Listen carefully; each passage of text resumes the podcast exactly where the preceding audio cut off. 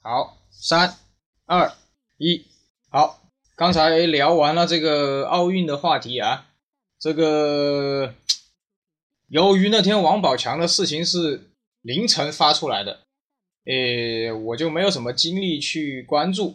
然后这两天不想关注都难，完全就是被刷屏了。然后呢，这个接着接着由东莞妈妈桑来说一下。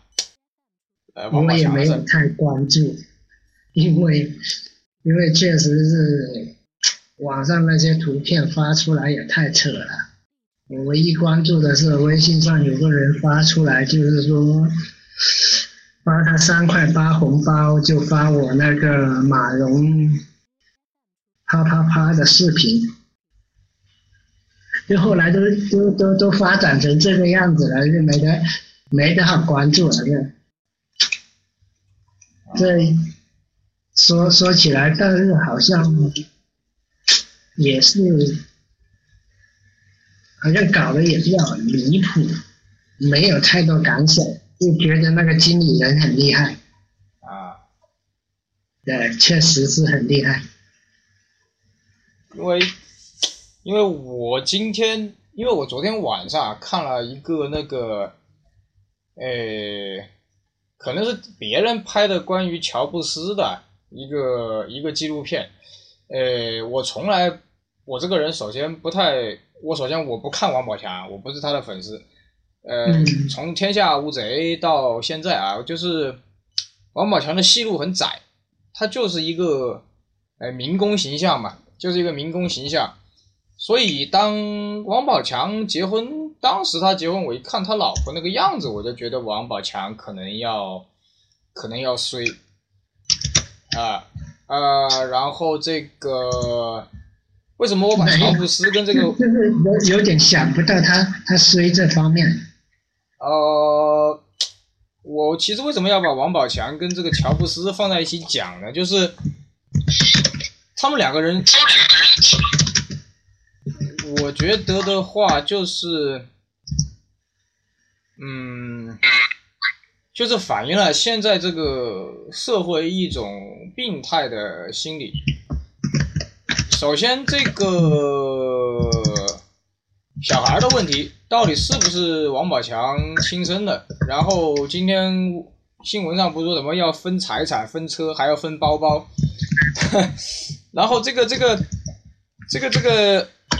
你们把这个事儿闹这么大，最后实际上是给你们的小孩留下了巨大的心理阴影，他这一辈子就挥之不去了。这个事儿，不管王宝强以后二婚还是怎么样，然后这个，然后有人就扒说什么，王宝强小孩的年纪跟那个什么经纪人跟他前妻什么什么那个时间差不多嘛。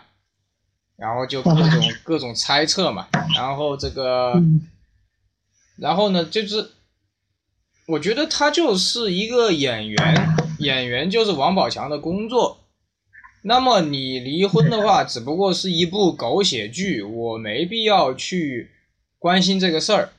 我其实任何人离婚要闹也能闹得这么这么狗血，但是真的是如果就是。我我我我岔开话题讲，我我我密友有跟我聊了一下，大家开一话一下玩笑，但是我到时候由衷的说了一句，如果我是发生这样的事情，我就公布说感情不好，离了就离了就算了，对不对？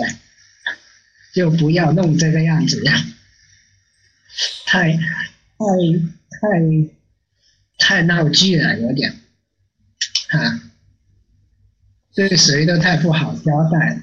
你离了就离了，算了吧，还还还，中间这么多不不该讲的东西都讲了出来了，已经。而而且给这么多机会，媒体还有那些好事者去去编这么多故事出来。就是，呃，因为这个。首先，这个节目阿阿星的老婆不会听的，所以呢，就是，呃，就是我周围的很多朋友，我发现就是实际上在结了婚有小孩之后，他们就是两个人就会没有像以前那样，你就感觉到全部都在小孩身上，夫妻之间可能就是中国人在这方面差这方面的辅导，呃，包括呃七夕那天啊，七夕那天你们可能全世界都在什么鲜花呀、开房啊、干这干那呀。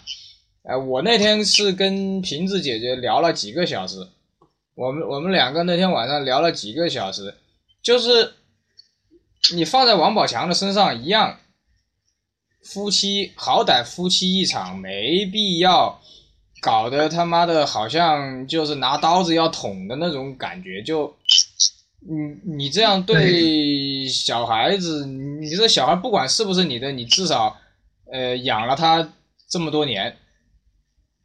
对不对？你哪怕是条狗，也有感情。呃，就是你看，包括你看，像那些二婚的比较幸，也都蛮幸福啊。你看那个贾贾静雯是吧？还有那个什么，就是很多明星，实际上是我并不认为离婚是个坏事。呃，你只有在离过婚之后，你才知道你之前错在哪里，你就不会再犯了。就是。包括你看朋友圈很多那种，呃，就就先不说离婚这么极端吧，就是人多谈恋爱再去考虑婚姻状况也是不会对太高。对，就是你就会看到那个朋友圈里面，我们叫渣女啊，包括微博上面就是，呃，包括那句话说得好，越是闲的人，他越会去晒自己。哎，今天看了本什么书啊？呃，今天做了个什么运动啊？呃，今天吃了个啥呀？就是这种人，实际上他的心里是很空虚的。就像我老是在想那个大张伟啊，那个大张伟参加了很多台的节目，然后一上台就好像打了鸡血一样，不停的讲，不停的讲，不停的讲，然后什么号称自己几天没睡觉，实际上这种人的心理才是最空虚的。他就是需要不停的刺激，不停的刺激，让自己不断的。像像发条一样，马达一样，一旦他停下来，他可能真的就会跳。找错了方向，这种的。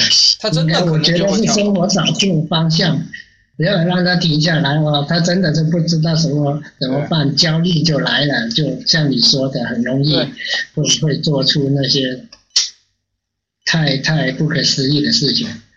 对，我觉得就是，你看那个，我刚才就很搞笑嘛，我就说。我也从来不是一个果粉，我承认，呃，乔布斯在，呃，这个音乐播放器啊，跟苹果这些产品上，呃，确实是为人类做出了非常大的贡献。但是他身为一个人来说，我觉得乔布斯是非常失败的。呃，早年就是各种啊性生活滥交啊这些事儿，这很成功了啊，然后又跑到印度去混。差点还死了，然后再跟员工关系又搞不好，而跟这些，因为昨天看那个纪录片，就说，呃，乔布斯第一个就是要求什么微软啊、什么谷歌这种大公司，如果我苹果出去的人你们不能招，就是互相秘密达成协议，就是，呃，跑从我这儿跑走的或者被我干掉的、被我踢走的，你们都不准录用。然后呢，就是把他的公司开到别的国家去，就是在美国就避税嘛，就逃税嘛。然后呢，这个这个，昨天我还在反复说嘛，我说，妈的，美国税这么重，我也想逃，如果是我。然后我就看到那个他就是什么，你看他得了病也不好好治，你看他那一开始长得挺好的，后来他妈瘦成那模样，也不好好治。什么换个肝呐，搞个这那，信一下什么印度的什么鬼草药啊，最后他妈不行了，跑去医生，医生说我也没办法，你他妈只能等死。然后当时他死之前有一张照片吧，大概一年还是半年的时候，他特别瘦，像他妈吸了毒一样，要人搀扶。后来别人，后来我当时哎，我当时一看我就说他估计活不了半年，很多人还不信，果然没到半年就挂了，就是。我昨天开个玩笑，我说乔布斯这种人死了也好，他再活下去，不知道把这个社会折腾成什么样，你知道吧？他已经他已经在苹果播放器、在苹果手机、在 iPad 上做出了那么大的贡献，就是这种人没有任何国家跟法律能能能能去管他，你知道吧？这种人还不如让他得得的癌症死了算了。他万一哪天他妈哪根弦不对，可能就毁灭世界了。昨昨昨天晚上我就是这个观点啊，就是但，但是但是呃，这这观点我是先保留。嗯呃，因为因为我也看过很多人的传记，不过乔布斯是少关心。但是我很早年，我曾经都自己感叹过，这个世界本来有时候就属于那些疯狂的人。说真的，他啊，是我我我是很 佩服他的，他当时东芝发明了那个一点八英寸盘之后，他马上收购，然后就做出来那个第一代那个那个 i 啊那个 i 那个像砖头一样那个，很牛逼。但是我只觉得音效牛逼，我从头到尾我都不喜欢他那个转盘。我就不认为一个音乐播放器应该是那个样子，虽然音效非常非常好啊，然后颠覆了耳机，就全部是白色。但是坦白讲，我也有朋友玩音响，如果你真的是要音效非常完美，这一帮子玩这方面的人，他又不太去讲究他的那一个外观，对，是真的不太讲究啊，这个。啊，对，然后昨天不是那个对了这一群人的口味，知道吧？昨天昨天不是他有些就是采访各种人嘛，就是你看它苹果一、苹果二、苹果三还做的比较大，还没有什么，就是没有什么太那个的时候，它它它它，其实你从现在的眼光看，苹果四非常小，我现在我的眼睛根本看不了苹果四，它又不能调字体啊，它又不能调字体，但是。苹果四就是牛逼，就是牛逼在它的音乐的硬件，是是最牛逼的。我在那个之前一期节目里面我说，它它没有音效可调，它不像他妈的现在这帮子各种各样的播放器，包括各个 APP，哎，我操他妈，苹果啥都没有，老子就给你这个，你要不要？那那那我就觉得非常好。你从四 S 开始，它的音乐播放器就不行了。五啊五 S 六啊六 S 就跟就跟他妈渣渣一样。就就就就就是站在一个科技的角度，我真的很佩服乔布斯能做出 iPad，能做出那样子的东西。它确实，呃，让人类的这个进程更快了。但是你说现在的小孩谁不玩苹果？他实际上是把我们就是把。这几年出生的小孩给害了，就你说现在小孩谁不需要他？都都在玩，我楼下那个三岁多的都都已经对一天就闹着要拿手机玩游戏啊什么的。就是乔布斯就相当于是一个把潘多拉魔盒打开了，又又打开一个。哎，你说他是不是能做事儿啊？他他他确实不错，很少死机。啊，确实有些功能很牛逼，但是我觉得不是无法替，不是无可替代的，对不对？你看所有的苹果操作都得在它那个 iTunes 那个软件上，他妈那个软件又大，还他妈要不停的更新。像那个苹果四，我刚才问一个专家，他说你苹果四已经无法再就是连电脑操作了，你要就全部清空还原。乔布斯自己也说说。每隔几年，之前的苹果可能就废掉了，因为你由于无法更新软件，你就没法用了。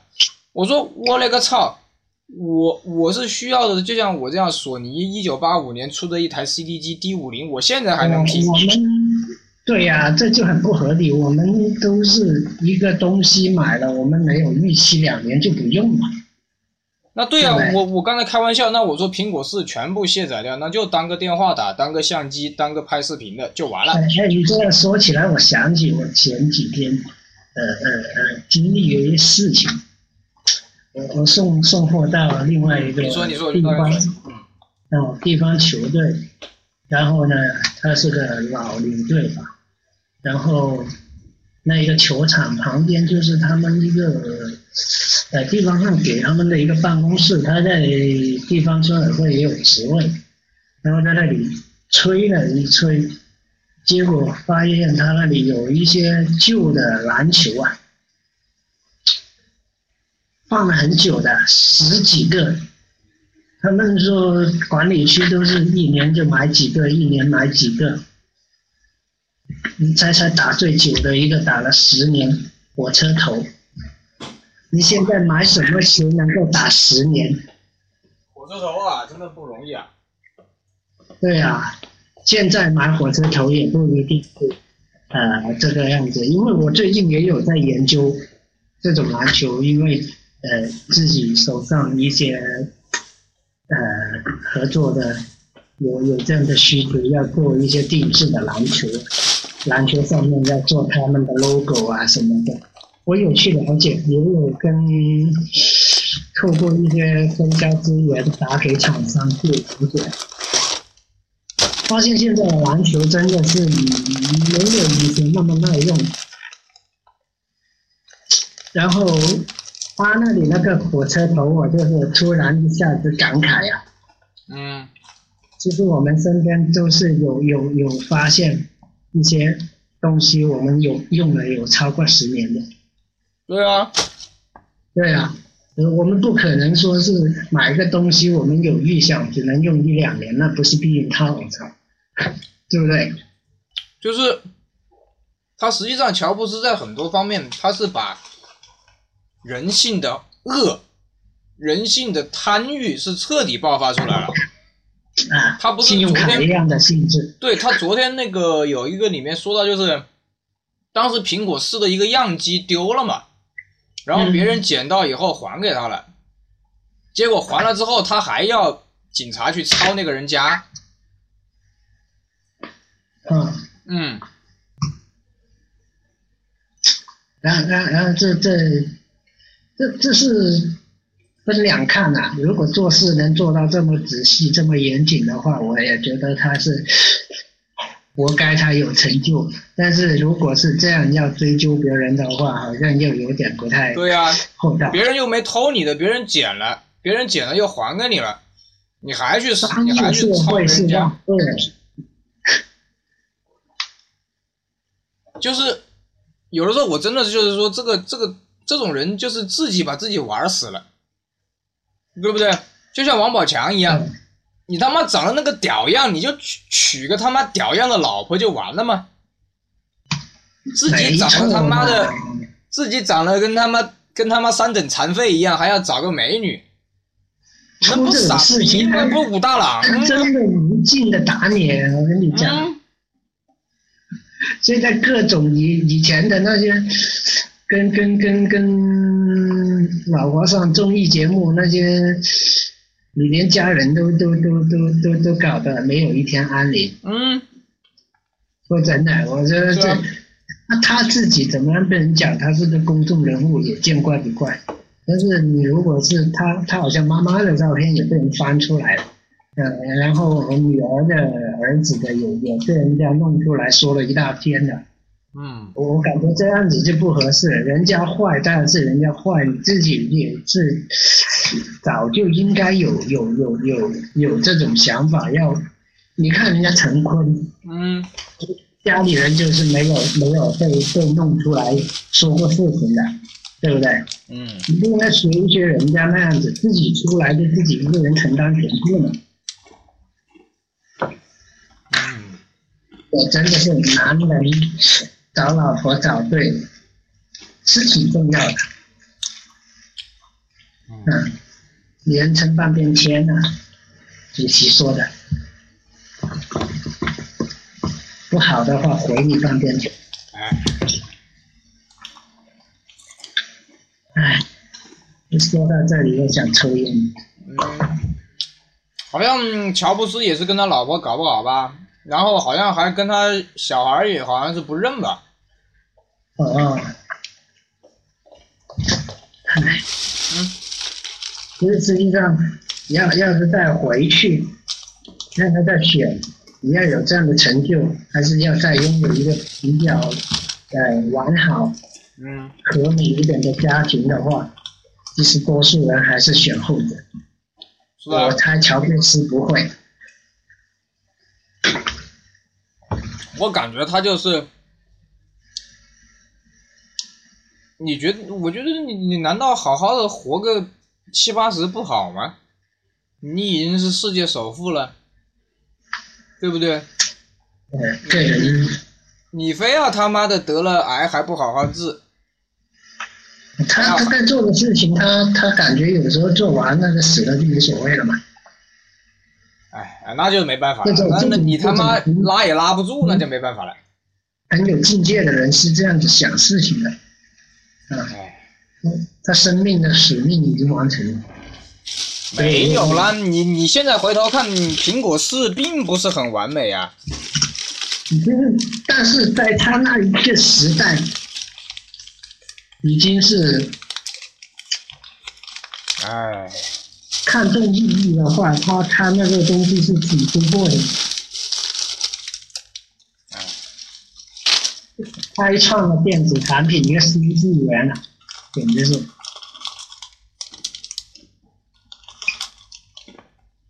然后现在。我觉得真正的黑科技还是在索尼手里。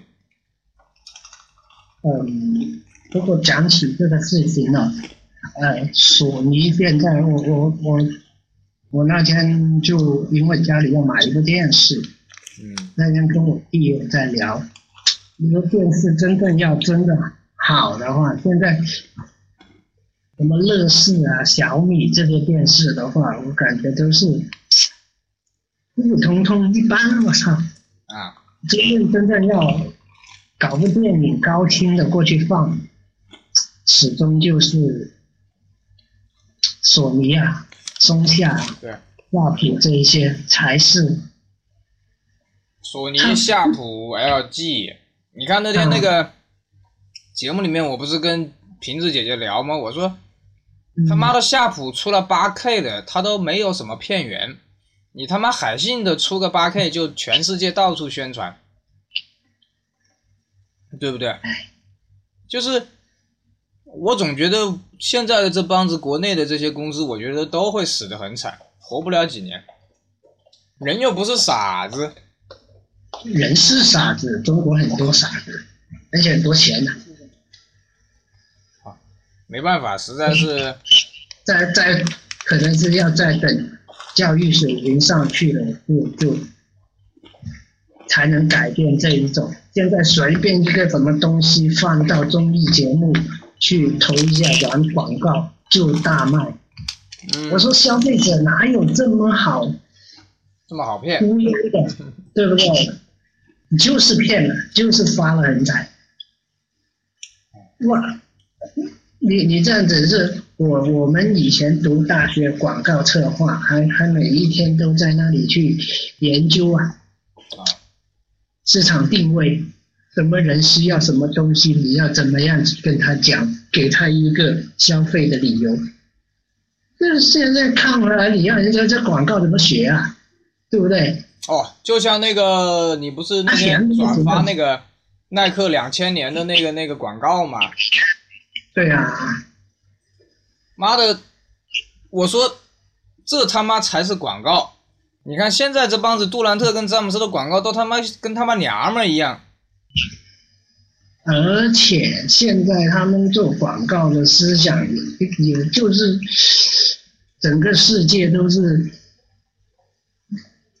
没有什么竞争可言。你要垄断消费者的视听，就拿得到市场。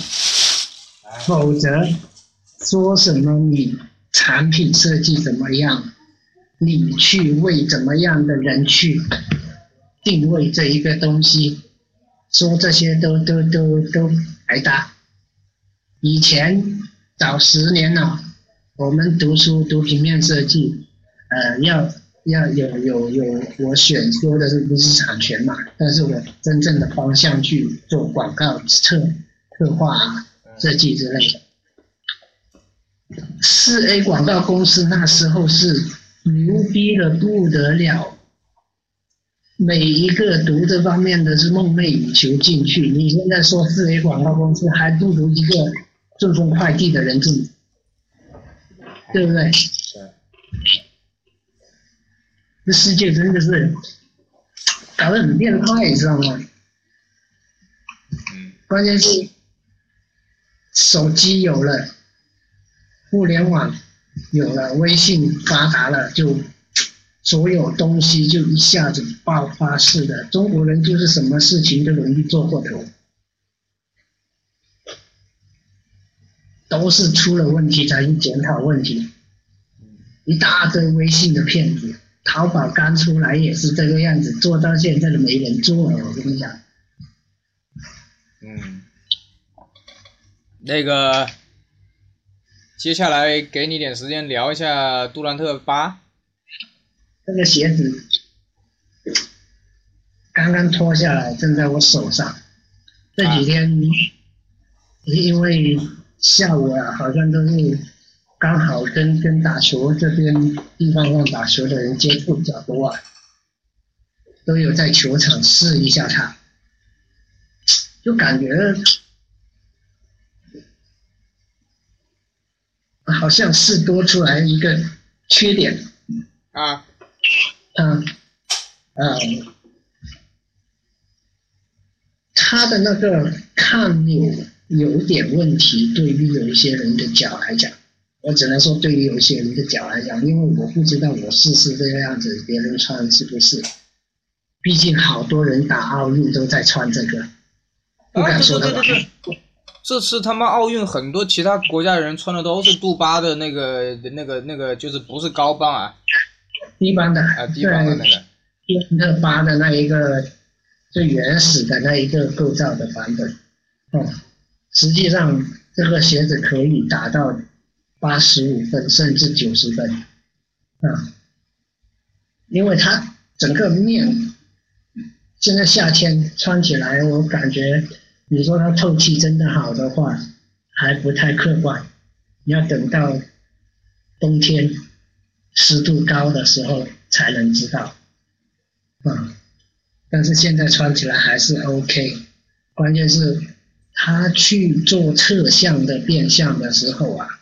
那个鞋底好像会有一点不知道为什么，就是跟不上它的扭曲，搞得我现在新鞋才买了一个月，我又想买另外一双，打球会有点不合适。说实在的，你有没有感觉这个感觉啊？就是嗯，杜兰特八的那个气垫看上去好看，但是你真正捏一捏、踩一踩呢，你就觉得很硬又薄。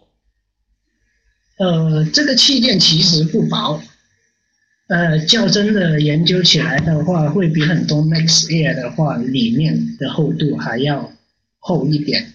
我们有时候看它开窗气垫外面的曲面已经有八个毫米嘛，然后其实它里面的话淹没掉 PU 的材质淹没掉的话也是不多，大概也跟那一种气垫差不多，但是这个。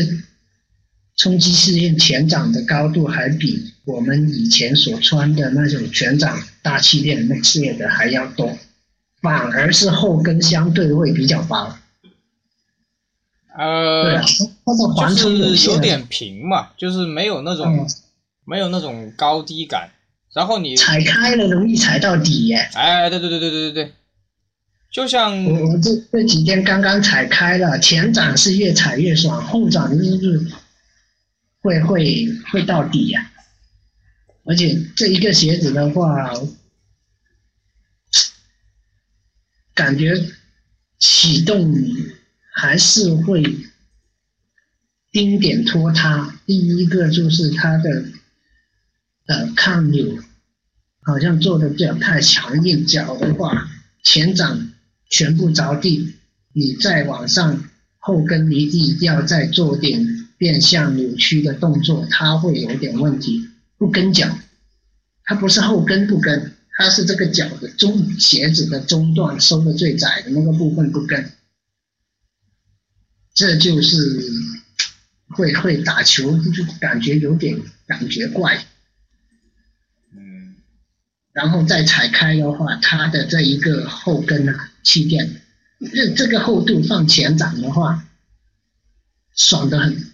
但是后跟的话，如果我那一那那一个动作就是拿完篮板之后，就是单脚先后跟着地，所有力都集中在后跟的话，哦，一下子就踩没了，到底了。嗯，明显的这种感觉。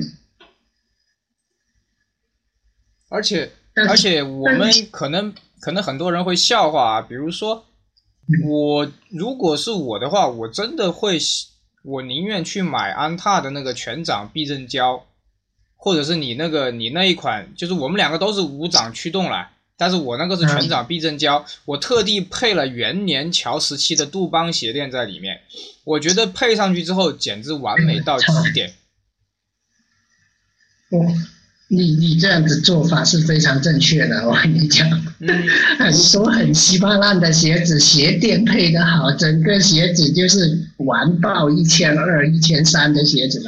对啊，你说杜兰特卖他妈一三九九有病啊？那个他妈的安踏的原价才四百四十九，然后鞋垫也不错，折完之后根本就是你怎么买都不心疼啊那个鞋子。而且那个那个有一个安踏的那个设计师，那天我说你来做节目吧，后来那个安踏设计师说，哎呀不来了，安踏这个公司不太喜欢自己员工说，然后他说安踏的有高层在听我的节目，安踏有有有管理层在听我的节目，那我说我他妈之前有期节目已经表扬过安踏了。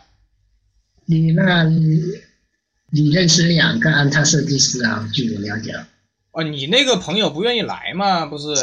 嗯，你那边也不愿意来，我们公司好像比较啊，比较不好说公司对，但是这样，嗯，但是但是确实，我过去大半年我都说实在球赛不多，呃，一个星期一场，但是我除了穿那个之前耐克那一个那一个 Sonic Five，我就是穿那一个安踏，我越穿越习惯，知道吧？那你那个是你那个安踏我是是不是只会买那一种鞋型？你那个是没有避震胶吗？你那个是可能是靠鞋垫，有可能。我没有，我没有加更多的鞋垫，我就用它原来的。其实踩平了，鞋底变薄了一点点。我，然后我是觉得，如果不知道为什么我就是每每一年我都有买，我隔一年都有买一种安踏做那种鞋底，因为它自从好像一一一一年开始有出一款这样子平底较宽的、较宽较平的鞋底，然后再再配一个这样子高度的鞋面，我都有买那一个鞋子。嗯，安踏出那一种鞋型，我是特别喜欢的，我一直有买。是啊，又又又不卡脚，又他妈是那种耐克的那种材料，那个什么 K 开头那个材料，妈的又有哦人造皮、磨砂皮，又有避震胶，呃，然后又不怕水。如果功能的话，那真的是视乎个人。那一款鞋子鞋型的话，其实是每个鞋牌子都会有自己比较去特意去做的一个鞋型。呃，舒不舒服那是自己个人决定。但是如果论材料的话，这一款鞋子当初我买的话，就是这个价钱应该是非常超值。它是啊，我对呀、因为你元年的那个杜邦鞋垫，你不穿它有一天也会粉。那刚好有元年的全新的，那就拿出来穿呗，总比你看着它粉的好。那也是。而且杜邦鞋垫只出现在元年的皮盆、皮盆三、皮盆四，然后乔十四、十五，呃，而十四呃十四、十五，呃上面还有避震胶，那还不是全杜邦鞋垫。然后乔十七是全杜邦鞋垫，包括皮盆也是全杜邦鞋垫。哇，那配合那个脚感，我觉得我操，要是我卖，绝对卖他妈一六九九，我操，一六九九，绝对爽到 一六九九还五三啊！不是啊，我说如果耐克听我的话，或者是阿迪听我的话，或者 UA 听我的话，全掌避震胶配上杜邦鞋垫，我操，不卖个一六九九，真的是对不起自己。对，但是但是这种科技，它现在在堆砌也有个限度，有时候老是看它挺抠的。哎，没办法因法，为因为因为欧文两代鞋子都出了嘛，最后发现两代都是只有那么一丁点气垫。我说就这么一丁点气垫，你这个球星代言鞋，当初杜兰特一代就乖乖的卖三百多，你现在还六百多，所以就是漂亮也不买，因为太贵了，真太贵了。那个什么，那个那天那个，哎呀，行吧，就就讲这么多吧，哎，留留着下次讲。哎，那就说这么多了，就再说多了，张全熙没得干了。哎，嘿嘿嘿行了行了，对。对对，开骂，开骂张传喜，对，开骂，向华人啊不向华裔耐克设计师开炮，好，好就这样啊，嗯，好就这样，好拜拜。完了，拜拜。